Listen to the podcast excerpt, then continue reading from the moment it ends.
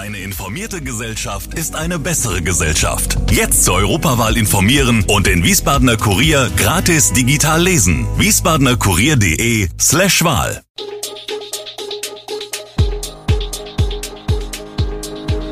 Gude, unser morgendliches News Update. Das Wichtigste aus Wiesbaden für Sie im Überblick.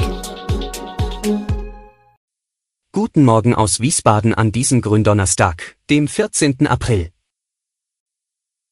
AWO-Skandal, Ermittlungen gegen Manjura ausgeweitet. Hier sind in Wiesbaden noch Corona-Tests möglich. Warum der SVWW nicht ins Aufstiegsrennen eingreifen konnte. Das und mehr gibt es heute für Sie im Podcast. Im Zuge des AWO-Skandals geht die Generalstaatsanwaltschaft nun auch dem Verdacht auf Verletzung des Dienstgeheimnisses durch den Wiesbadener Sozialdezernenten nach. Die Generalstaatsanwaltschaft Frankfurt hat ihre Ermittlungen im Fall des früheren SPD-Stadtverordneten und heutigen Stadtrats, Christoph Manjura, ausgeweitet. Nach Informationen des Hessischen Rundfunks, die auch dieser Zeitung vorliegen, gehen die Ermittler nun auch dem Vorwurf der Verletzung des Dienstgeheimnisses nach. Bislang erstreckten sich die Ermittlungen gegen Manjura auf Verdachtsfälle von der Mandatsträgerbestechlichkeit und der Beihilfe zur Untreue im Zusammenhang mit einer mutmaßlichen Scheinbeschäftigung beim AWO-Kreisverband Wiesbaden, wir berichteten. Die nun erfolgte Erweiterung lässt erkennen, dass sich die Generalstaatsanwaltschaft jetzt auch mit Handlungssträngen jenseits von Manjuras Zeit als Stadtverordneten befasst. Christoph Manjura war von 2007 bis 2017 Stadtverordneter, zum 1. Juli 2017 übernahm er als Stadtrat das Amt des Sozialdezernenten, das er bis heute innehat. In Wiesbaden nimmt die Nachfrage nach Schnelltests weiter ab, jedoch nicht so stark wie viele erwartet hätten. In den vergangenen Wochen ist in Wiesbaden die Zahl der Schnellteststellen leicht gesunken, auf 40. Das berichtet das Gesundheitsamt auf Nachfrage. Wie berichtet, waren es Mitte März noch 45. Zu den Zentren, die vorübergehend geschlossen sind, gehören die Station an der Paulinenklinik und die des Deutschen Roten Kreuzes, DRK, in der Paul-Gerhardt-Gemeinde. Ab Karfreitag gelte das zudem für die Teststelle am Wohnzimmer in der Schwalbacher Straße, sagt Christian Stettler vom Gesundheitsdezernet. Grund für die Schließungen sei die stark gesunkene Nachfrage nach den Schnelltests, so Stettler. Der Trend zeichnete sich, wie berichtet, schon Mitte März ab. Damals hatten die Bürgerinnen und Bürger noch rund 32.700 Tests von möglichen 140.000 in der Woche abgerufen. Mittlerweile seien es noch rund 27.600 Schnelltests von bis zu 134.000 möglichen. Die Positivquote der Tests ist seit Mitte März gestiegen, von 5,3 auf zuletzt 7,4 Prozent. Das DAK und auch die Laborfirma Invitago betreiben aber weiter mehrere Testzentren in Wiesbaden. Details finden Sie im Artikel, den wir für Sie in der Podcast-Beschreibung verlinkt haben. Der SVW in Wiesbaden hat keine schlechte Saison, gemessen an den eigenen Ansprüchen aber auch keine wirklich gute Drittligasaison gespielt. Der Frust war zu spüren. Beginnend mit der Partie beim FSV Zwickau jetzt am Samstag um 14 Uhr bleibt dem Fußballdrittligisten SV Wien Wiesbaden nur noch die mögliche Rolle als Spielverderber. In den Heimduellen mit Kaiserslautern und Mannheim könnten die Hessen den Aufstiegskampf noch beeinflussen.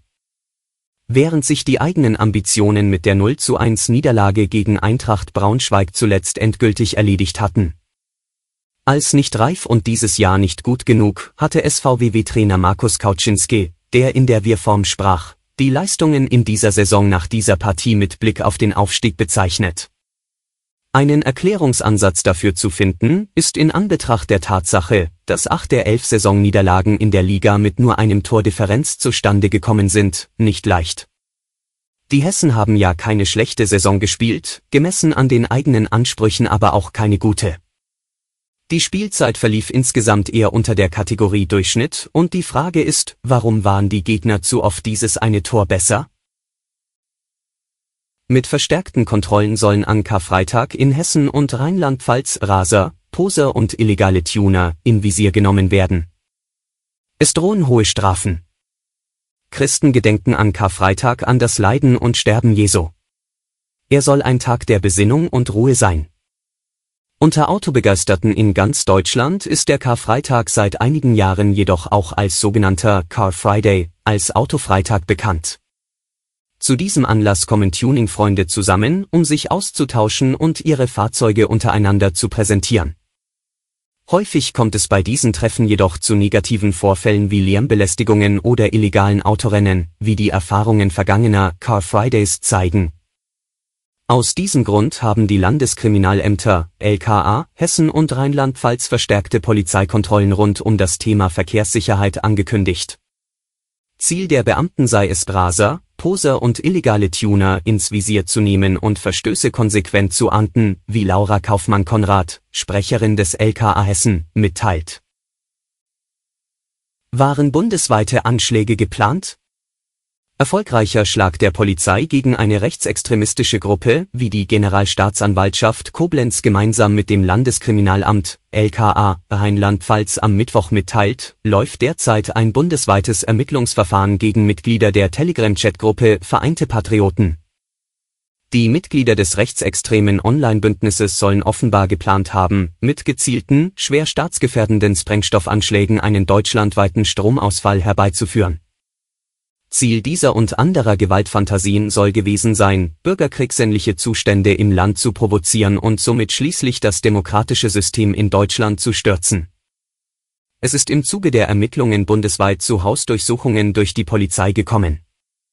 Für den heutigen Donnerstag 14. März, 10 Uhr, hat das LKA zu einer Pressekonferenz eingeladen. Dort sollen die vorläufigen Ergebnisse der Ermittlungsarbeit vorgestellt werden die russische Armee kontrolliert nach eigenen Angaben den weitgehend zerstörten Hafen von Mariupol. Nach Abzug der Truppen wurden in verschiedenen Regionen hunderte Tote gefunden. In unserem Live-Blog, den wir in den Podcast-Beschreibungen verlinkt haben, informieren wir über die Lage in der Krisenregion.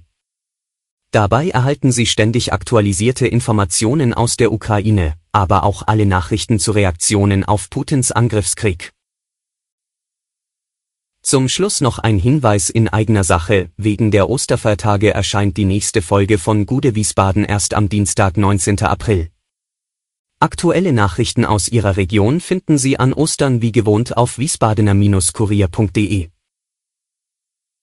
Alle Infos zu diesen Themen und noch viel mehr finden Sie stets aktuell auf wiesbadener-kurier.de. Gude Wiesbaden ist eine Produktion der VRM von Allgemeiner Zeitung, Wiesbadener Kurier, Echo Online und Mittelhessen.de. Redaktion und Produktion die NewsmanagerInnen der VRM. Ihr erreicht uns per Mail an audio.vrm.de.